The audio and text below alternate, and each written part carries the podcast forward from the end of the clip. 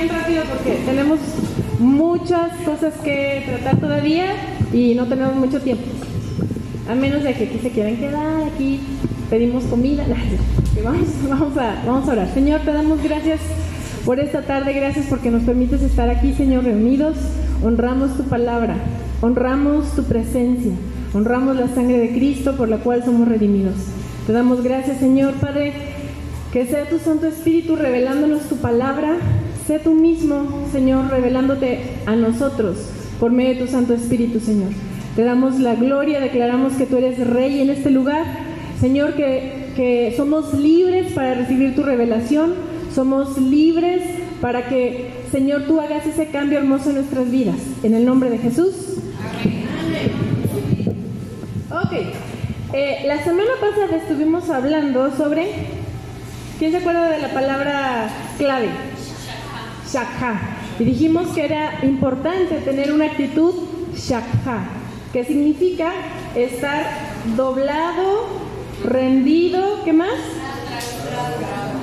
Postrado, humillado, que quiere decir que yo reconozco que hay una persona que es más poderosa que yo, que tiene una autoridad sobre mi vida, alguien que sabe más que yo, ¿ok?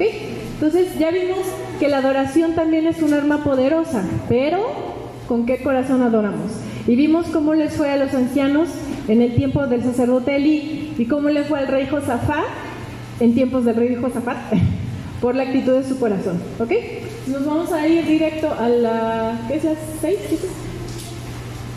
Ok, yo les había comentado que quería hablarles de tres cosas. Me voy a ir así quería hablarles de tres cosas. Una era que la adoración es un arma poderosa. Y quiero retomar el comentario que hizo Pastor. Em, no, no ponemos alabanzas de fuego, fuego, fuego, aquí un fuego. o sea, no ponemos esas canciones para dar tiempo a que todo el mundo lleguemos y escuchemos un mensaje como este. Es parte, o sea, lo que hacemos es parte de lo que somos. Nosotros adoramos porque somos hijos de Dios. Y este tiempo tan hermoso es de comunión con Dios, pero también como nosotros, como comunidad, como familia de Cristo. Entonces, no nos perdamos la oportunidad, no nos perdamos, no, borro oportunidad, no nos perdamos la bendición de ejercer activamente nuestra identidad de hijos de Dios por medio de la adoración, por medio de la alabanza. ¿Sí? Es un sacrificio. A lo mejor quisiéramos estar en otro lado, a lo mejor quisiéramos estar haciendo otras cosas, pero los beneficios son mucho mayores. Ahora, otro de los puntos por qué adoramos es porque expresamos gratitud. Nos vamos a ir al Salmo 5, 7. Vámonos bien rápido. ¿Qué dice?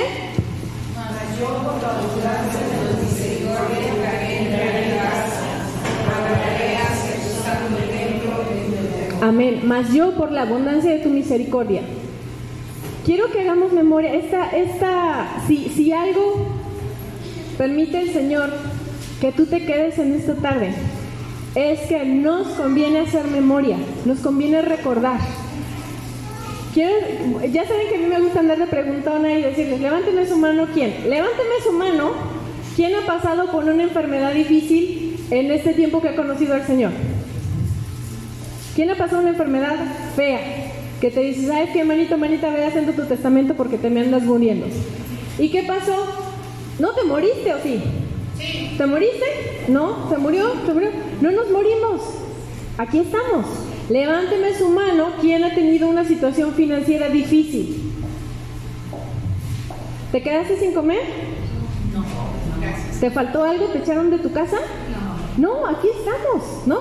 Levánteme su mano, ¿quién le ha dejado, o sea, quién, quién ha sufrido un abandono? Que se haya ido su papá, su mamá, se haya ido el hijo, se haya ido el marido, este, se haya ido la esposa. ¿Y, ¿Y qué pasó? ¿Se rompió tu corazón? ¿Te rasgaste las venas con una galleta?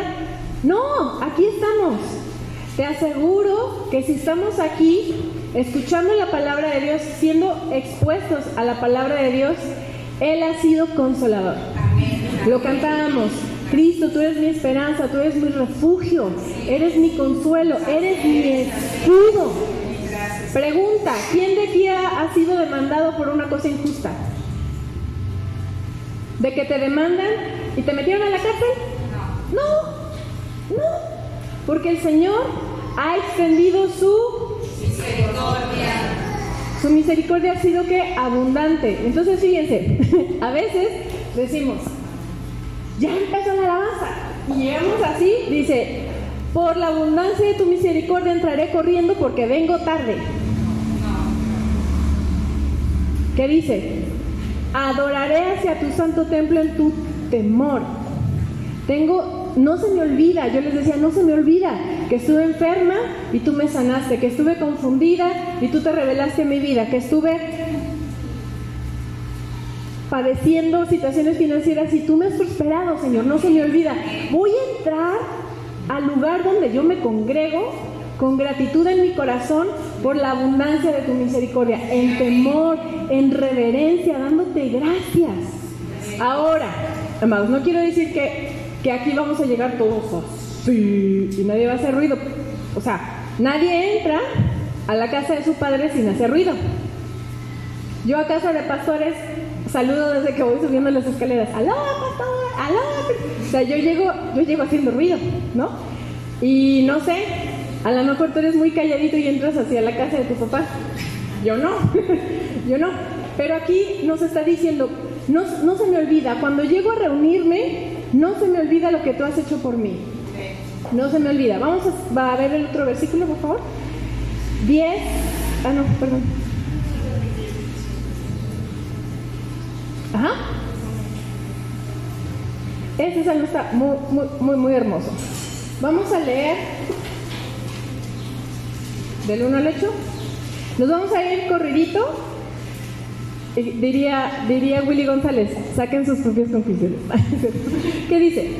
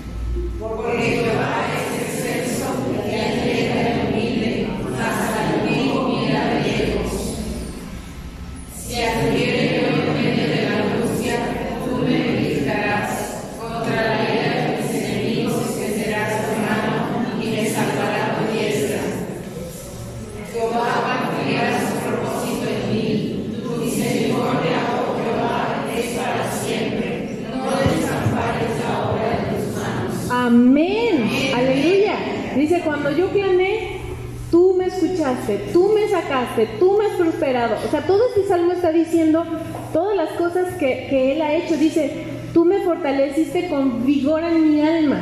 Yo no sé ustedes, amados, porque yo, o sea, yo les he dicho, yo soy una persona emocional, soy una persona muy dramática. soy una persona que siente, o sea, cuando yo siento las cosas, las siento así. O sea, si estoy triste, me siento muy triste. Y si me siento contenta, me siento muy contenta. Yo le doy gracias a Dios que nos ha dado como seres humanos sentimientos. No es malo tener sentimientos, Dios nos los dio. El punto es qué haces con tus sentimientos. Una cosa es que tú sientas una cosa, pero ¿qué decides hacer con esas emociones? yo, yo no sé ustedes, pero yo llegué a estar en un punto de depresión que no quería salir de mi cama. Sin embargo, el Señor me vivificó el Señor me escuchó. Cuando yo, yo lanzaba así de, ¿por qué? Esas preguntas así desgarradoras, ¿por qué? ¿Por qué? Porque a mí, no sé qué, o sea, uno, uno así confundido mal plan y, quejándose mal plan con el Señor, el Señor no me dijo, pues aprende, a ver, y no tengo que contestarte. No, el Señor tuvo paciencia conmigo hasta que yo entendiera o ni siquiera hasta que yo entendiera, hasta que yo empezara a confiar en el Señor. ¿Ok? Te lo vuelvo a repetir, te lo, compartí la semana pasada. Está bien que no estés bien. Está ok que no estemos ok. Está ok que nos confundamos, está bien que nos confundamos, pero no que dejemos de confiar en el Señor, no que nos apartemos de Él en, en medio de la prueba, en medio de la dificultad, porque eventualmente nos va a sacar. El Señor nos dice, cuando pases por las aguas, espero que lleves un salvavidas. Y si vas por el fuego, espero que traigas un, un traje este, de bombero. No, dice, cuando pases por las aguas, no te negarás. Y si por el fuego la llama, la llama no arderá en ti, te voy a pasar al otro lado. Te voy a pasar al otro lado. Entonces, esa, o sea, esa relación que desarrollamos con el Señor causa, genera en nuestro corazón agradecimiento. Agradecimiento. Ahora, hay personas que son eh, muy seriecitas, ¿no? Y no, no demuestran así, ¡ah!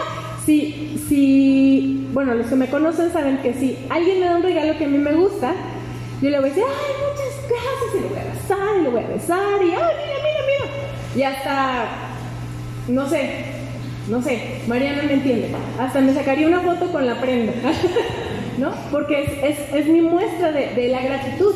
Pero hay personas que tú le das algo y te dicen,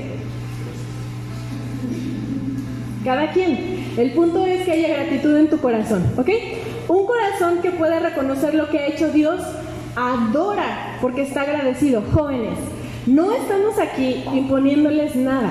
Yo sé que ustedes a su corta edad pueden reconocer que Dios los ha guardado de muchas cosas, que tienen lo que tienen porque Dios ha sido bueno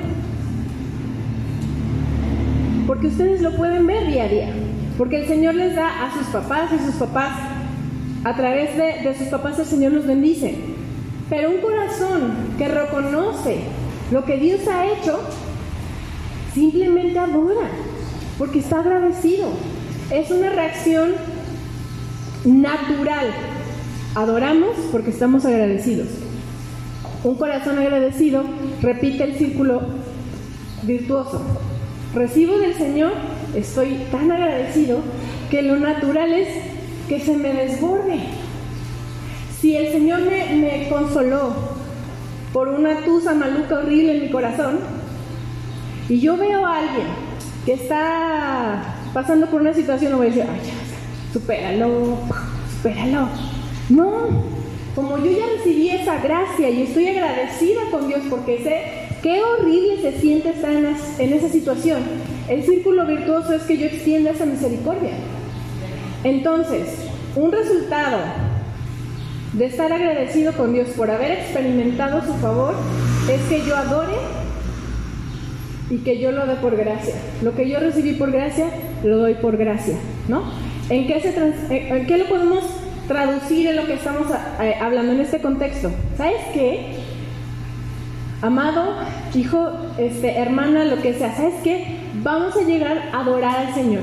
Vamos a darle gracias porque en esta semana no nos ha faltado nada. Estaba en esta situación o tengo este problema, pero el Señor yo sé que me va a escuchar cuando yo le clame. El Señor ya me dio la respuesta. Aunque no la vea, el Señor ya sabe el resultado.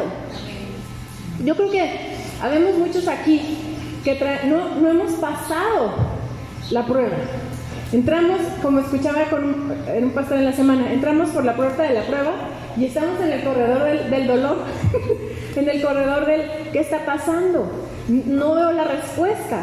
Y en ese lugar el Señor está trabajando con nuestros corazones.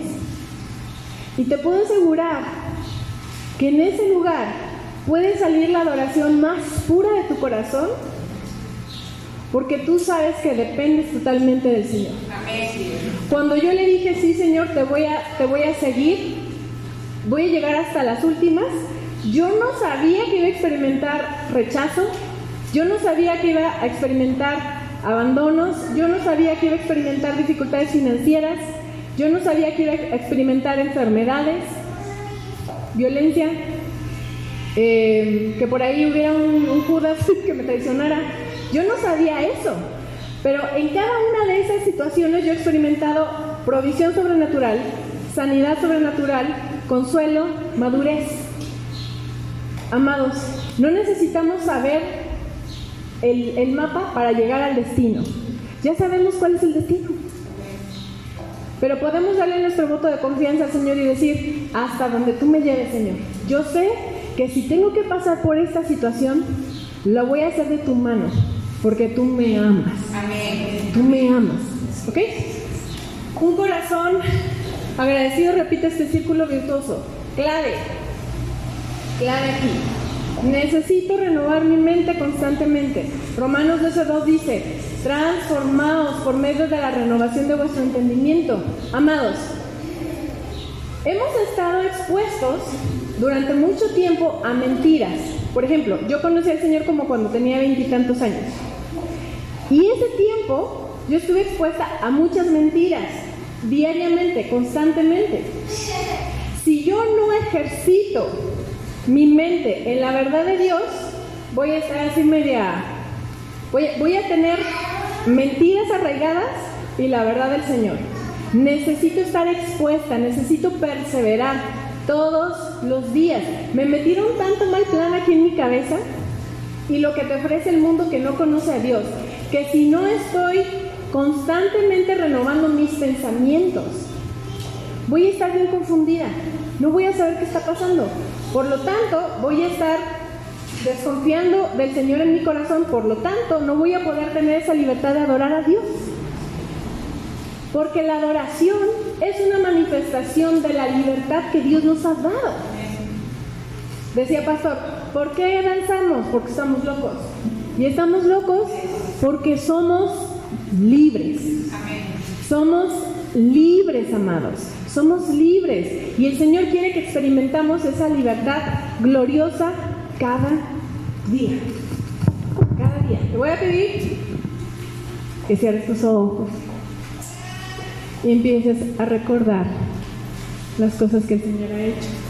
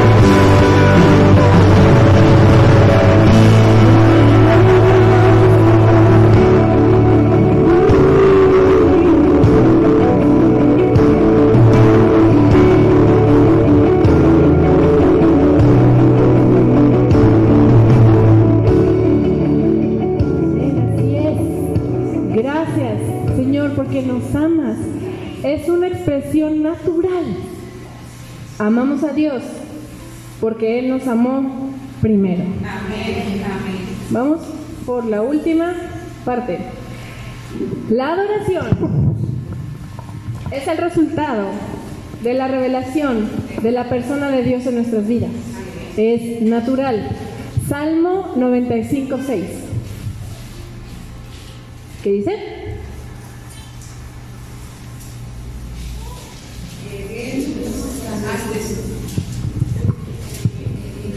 Venid, adoremos y postrémonos, arrodillándonos delante de Jehová nuestro Hacedor. Amén. ¿Qué dice el Salmo 103?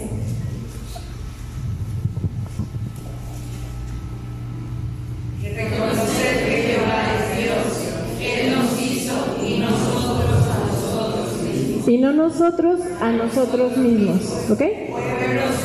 Somos y ovejas de su prado. Ok. Cuando yo reconozco por revelación de Dios quién es Él y quién soy yo, Shakha, proscuneo. Él es Dios, yo soy su hija. Él es Jehová, Yahweh. Yo soy, yo soy oveja de su prado. Es natural que yo adore por revelación, por esa revelación de quién es. Vamos a ir rápidamente a la última parte. La primera vez que se menciona en el Antiguo Testamento fue en Génesis 18, 2. Y a mí lo que se me hace interesante, ¿quién sabe o quién, quién, quién, se, quién se imagina cuándo fue la primera vez que alguien adoró en el Antiguo Testamento? ¿Quién nada más? ¿A quién se le ocurre?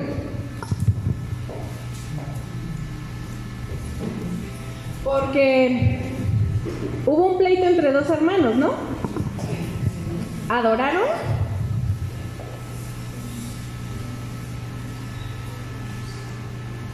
¿Qué estaban haciendo? Presentaron una ofrenda, ¿no? Si me voy más adelante, Noé presentó una ofrenda. Pero interesantemente, no se menciona la palabra shakha, aunque ellos estaban presentando una ofrenda. No dice ellos hicieron shakha, dice adoraron, ellos dijeron, o sea, Abel buscó la mejor oveja y la presentó, fue una ofrenda. Y yo no digo que, Abel no lo haya hecho adorando a Dios, o sea, con, esa intención, con esa disposición en su corazón. Yo no creo que Moisés después de, perdón, Moisés, yo no creo que Noé, es decir, Moisés, el del arca de Noé, yo no creo que Noé, después de todo lo que vio, después de toda la revelación que Dios le, le haya dado, yo no creo que él haya dicho, pues cualquier cosa ahí ofrécele al Señor. Él tenía esa intención en su corazón. Pero la primera vez que Shakha se menciona en el Antiguo Testamento es en este versículo. ¿Qué dice?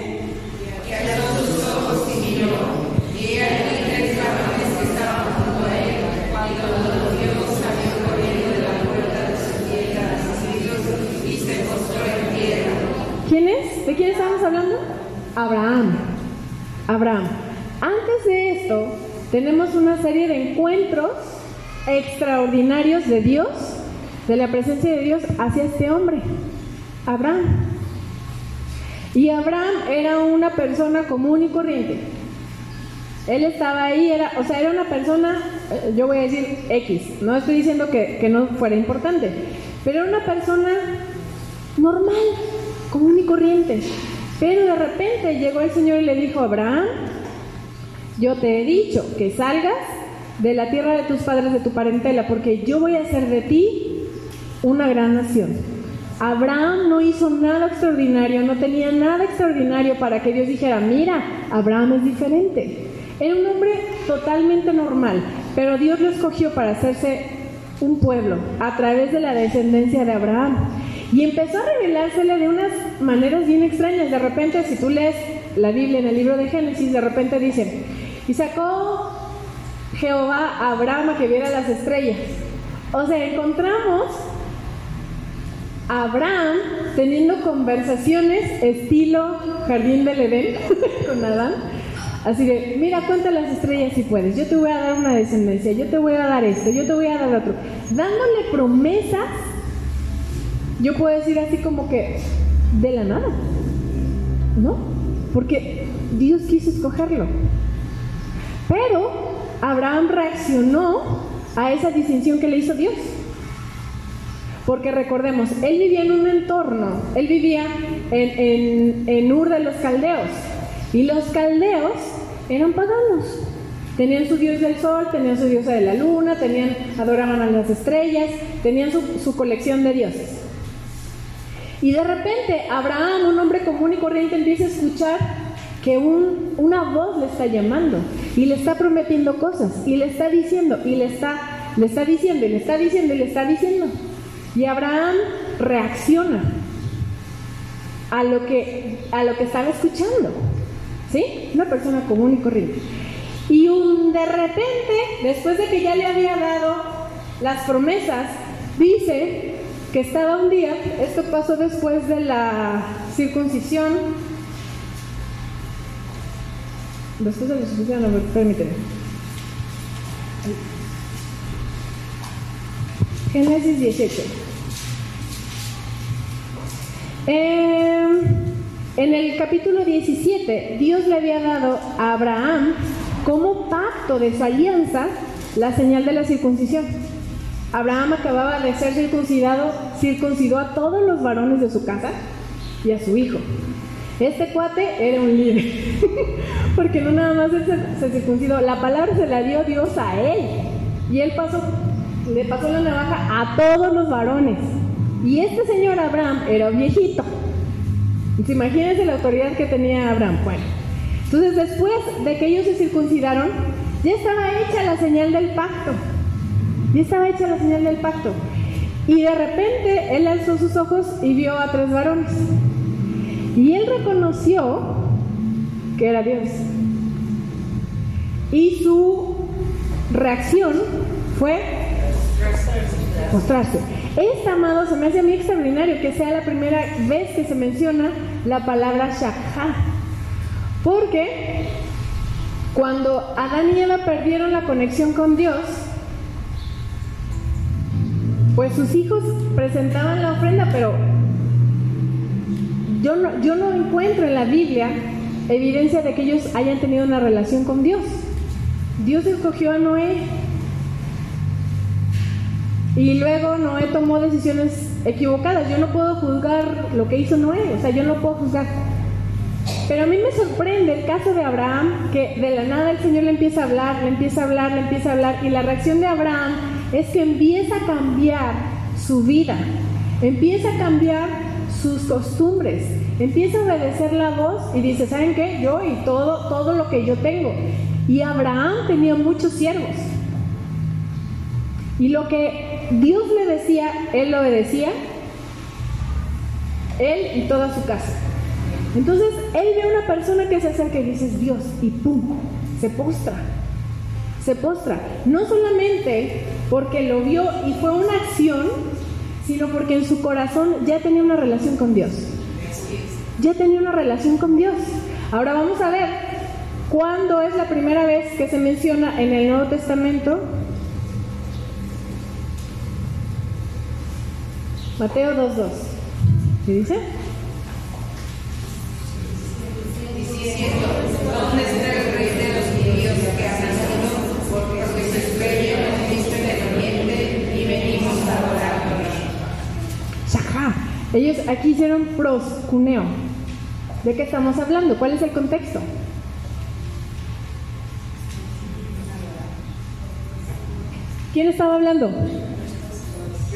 Los magos, los sabios de Oriente. Los sabios de Oriente. En el Nuevo Testamento, yo no veo al rey Herodes haciendo shaka. Yo no veo a los, a los sacerdotes, a los saduceos haciendo shaka. Ellos hacían este, hacían tradiciones, hacían ritos. Pero estos cuates ni siquiera eran judíos, no eran israelitas, eran unos extranjeros, venían del oriente. Yo no sé si eran chinos, persas, este, de, de Babilonia, ¿no? Por ahí dicen los que dicen, que dicen que saben, que ellos sabían que iban a ser un rey por las profecías de Daniel, porque Daniel acabó viviendo en Babilonia. Y decían, ellos son el resultado de que Daniel les enseñara a los sabios, porque él, él era el líder de los sabios. Y estos cuates que ni siquiera eran judíos sabían que había nacido el rey, no solamente de los judíos, sino el rey del mundo. Ellos no eran judíos y tenían la revelación. Y eso también es, eh, o sea, nos deja ver que la salvación no nada más era para los judíos, sino también para los gentiles. Pero estos muchachos que ni siquiera, o sea, no tenían nada que ver, dijeron, vengo a ser proscumeo, me vengo a postrar. Y ellos sabían que estaban buscando, ¿a quién estaban buscando?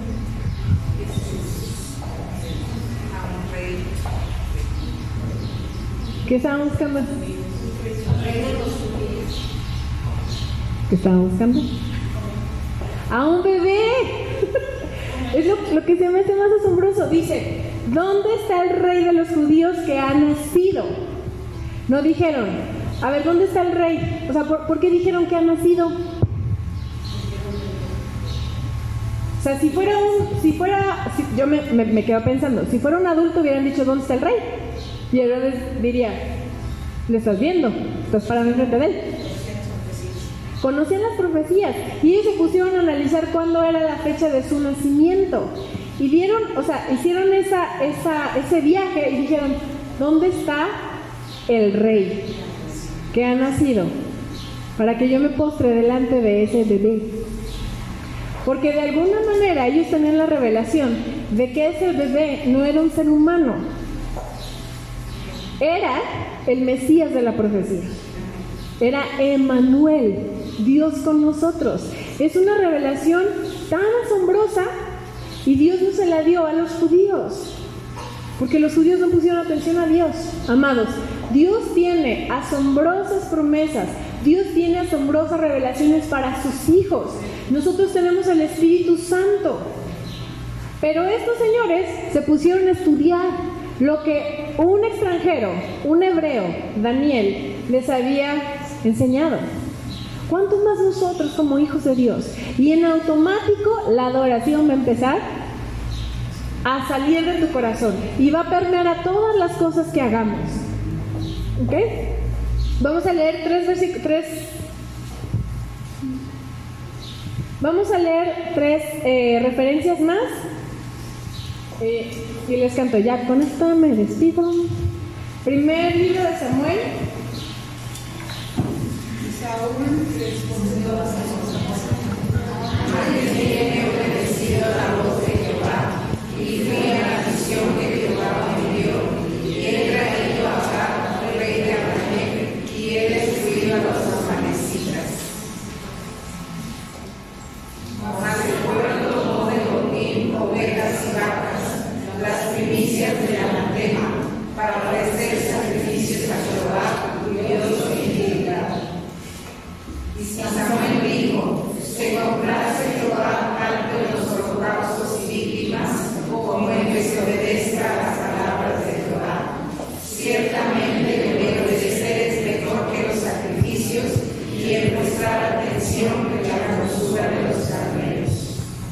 Eh, de una vez, Nati, por favor, Mateo 4.10.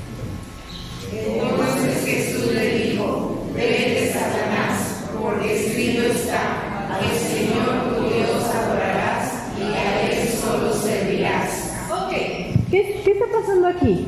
Este contraste, me gusta hacer ese contraste de lo que pasó en el Antiguo Testamento y lo que pasó en el Nuevo. Lo que pasó con un liderazgo corrupto y con un liderazgo rendido, ¿ok? Contexto. Saúl sale a la guerra y el Señor le dijo, arrasa, destruyelos. Estos están recibiendo un juicio por su, por su manera de ser, porque han contaminado la tierra. Te voy a usar, Israel, como, como juicio. Ya les dio oportunidad que se arrepientan y no se han arrepentido, porque luego dicen, ay, ¿cómo dicen que Jehová es un Dios de amor y se la pasa matando gente en el Antiguo Testamento? Era, fue parte del juicio. No se quisieron arrepentir, el Señor les dio chance, va. ¿No? Es como cuando le dices a tu hijo, te cuento una, te cuento dos, te cuento dos y medio. No, bueno, yo he escuchado por ahí que dicen, ¿no? Entonces, el Señor ya les había dado una, ya les había dado dos, hasta que llegó el día en el que le tuvo que sonar al ejército de Israel. a la de uno le soltó al ejército de Israel. Y le dijo específicamente todo, no dejes nada, porque han contaminado, o sea, se han pervertido tanto que la tierra está contaminada. Los animales están contaminados, la gente está contaminada. Vas a hacer juicio. ¿Y qué fue lo que pasó? Que Saúl, Saúl permitió que apartaran el ganado. Dios le había dado una instrucción. ¿Y cuál fue la justificación? Dice, ay, es que apartamos lo mejor del ganado para ofrecerle a Dios. Pero Dios ya le había dicho que era el anatema. Pero Saúl le está diciendo, yo obedecí, yo obedecí, apartamos para ofrecerle a Jehová.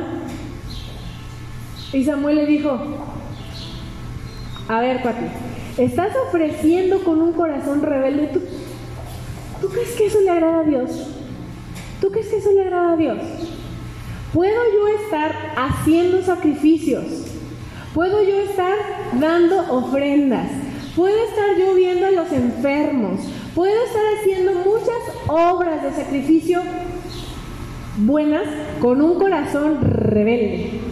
Y el Señor no ve tanto lo que estoy haciendo, sino la intención de mi corazón. Por eso, amados, decíamos, ¿con qué corazón estoy adorando? ¿Con qué corazón vengo? ¿Con qué corazón me presento? ¿Con qué corazón? ¿Con qué corazón? ¿Cuáles, las, ¿Cuáles son las intenciones de mi corazón? Si venimos aquí nomás por venir, yo creo que de eso no se trata. Dios se agrada del corazón sincero, Dios se agrada del corazón que está transparente delante de Él y que le obedece. Ahora, podemos decirle, Señor, fíjense, Saúl dijo, yo he obedecido a tu Dios, ¿no? Yo le puedo decir, Señor, me falta mucho para obedecerte, pero aquí estoy. Humillarme delante del Señor, Señor, no puedo si tú no me ayudas. Sigo batallando con esto. Y obviamente pedir la ayuda, Hermana, ora por mí, pastora, ministrame, pastor, tengo esto. ¿No que traemos un chorro de cosas atoradas? Y que nadie se entere.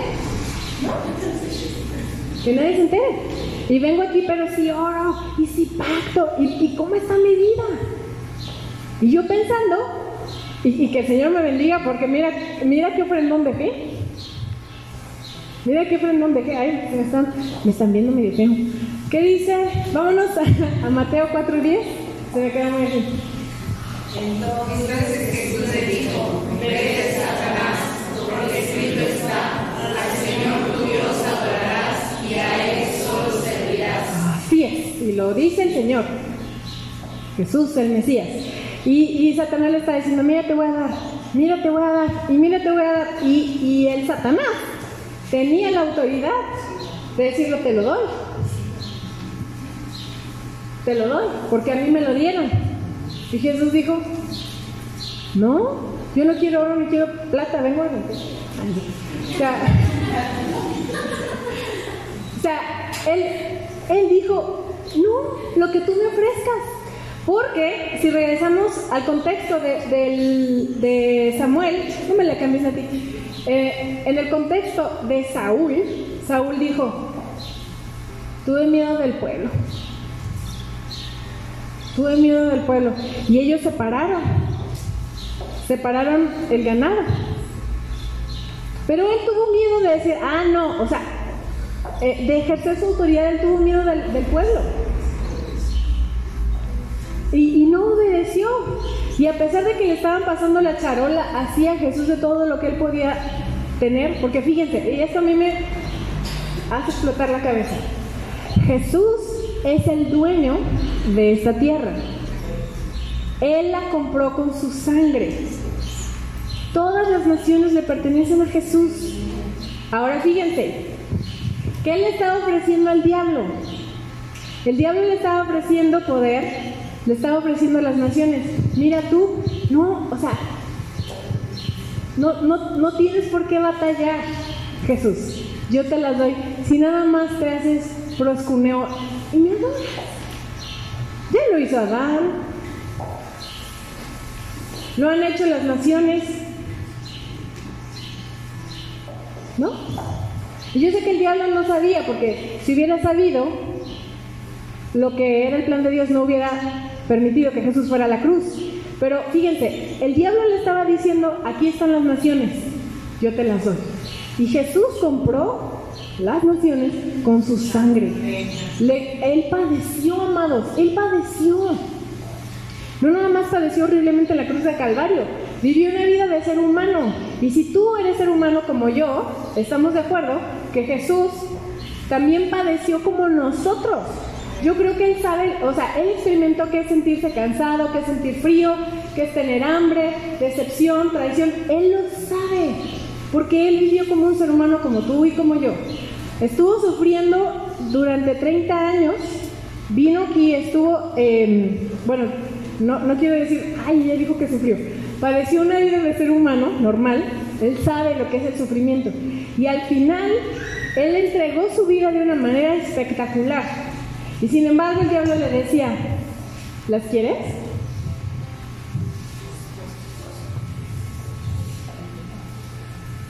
Pero Jesús dijo, no, voy a adorar a Dios, voy a obedecerlo. Dice, al Señor tu Dios adorarás y solo a Él servirás. Juan 4. Y ya voy a, perdón, me estoy tomando unos minutos, pero vamos a cerrar con esto. ¿Estamos todos de acuerdo? Juan 4, 21 al 24. Jesús le dijo, mujer, cree en la palabra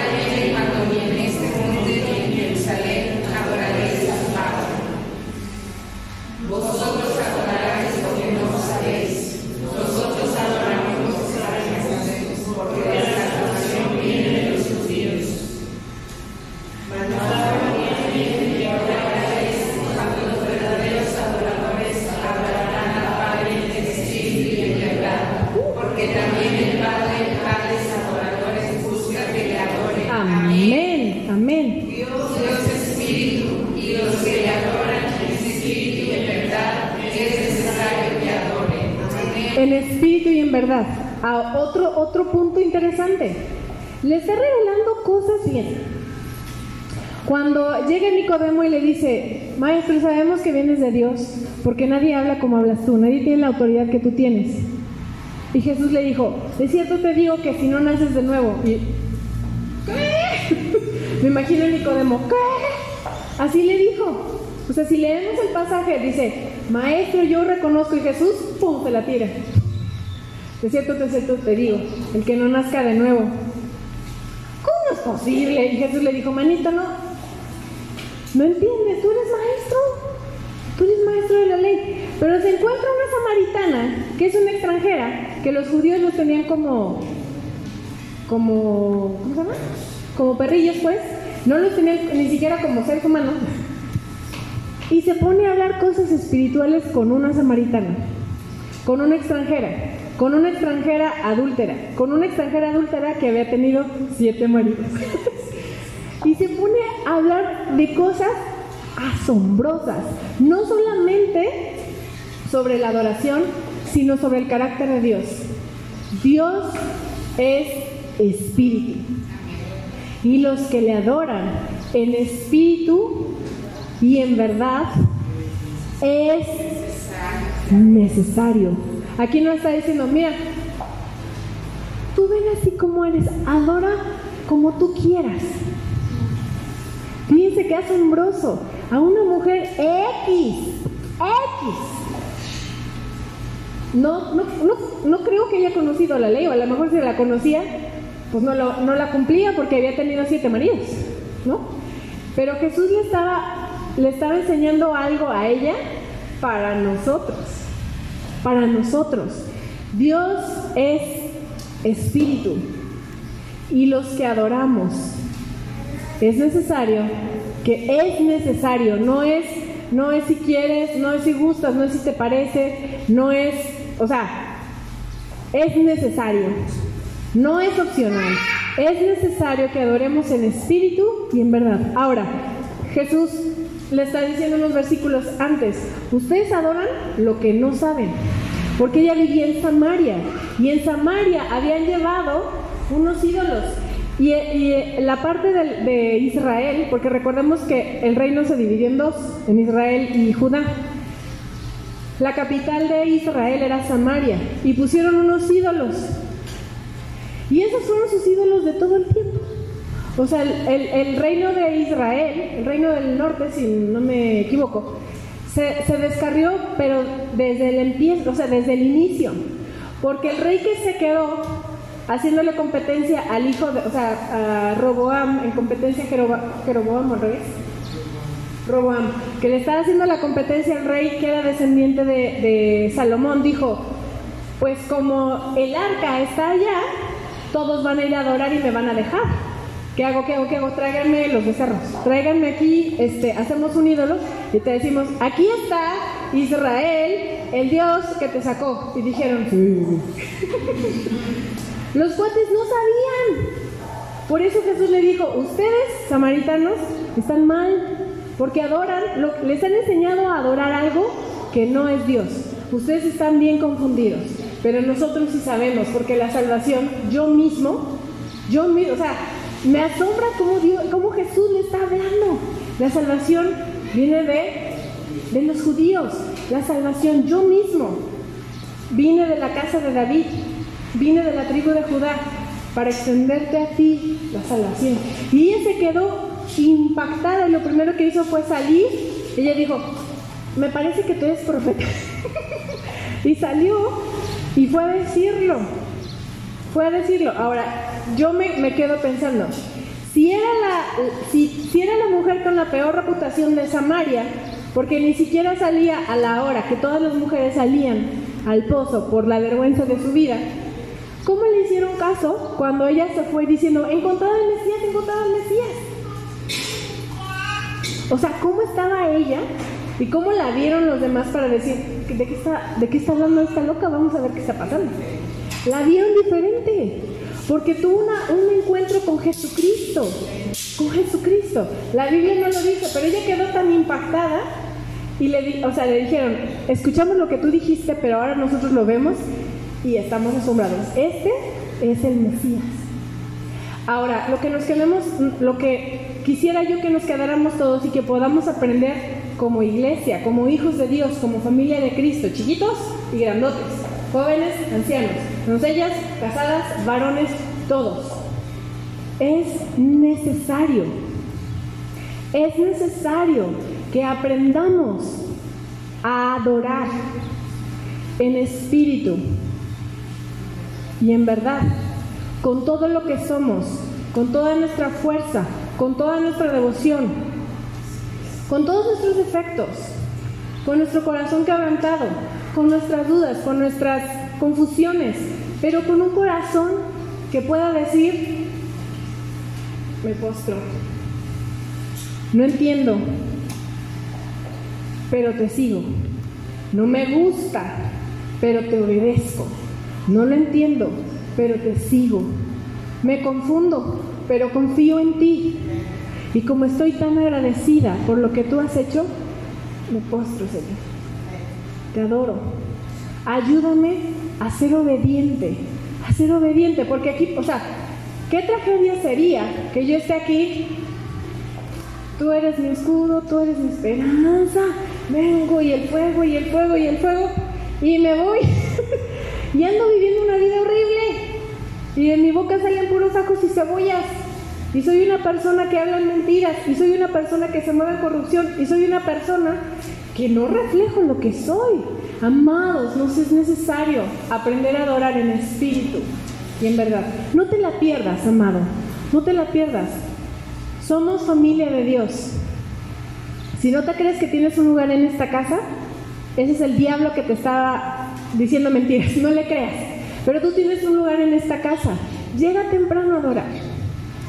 Te, invito y te desafío para que veas cómo el Señor cambia, cómo el Señor se revela, cómo el Señor te libera en medio de la adoración, cómo tus enemigos se confunden, cómo, cómo recibes la respuesta, cómo recibes la sanidad, porque Él habita en medio de la alabanza de su pueblo. Amén.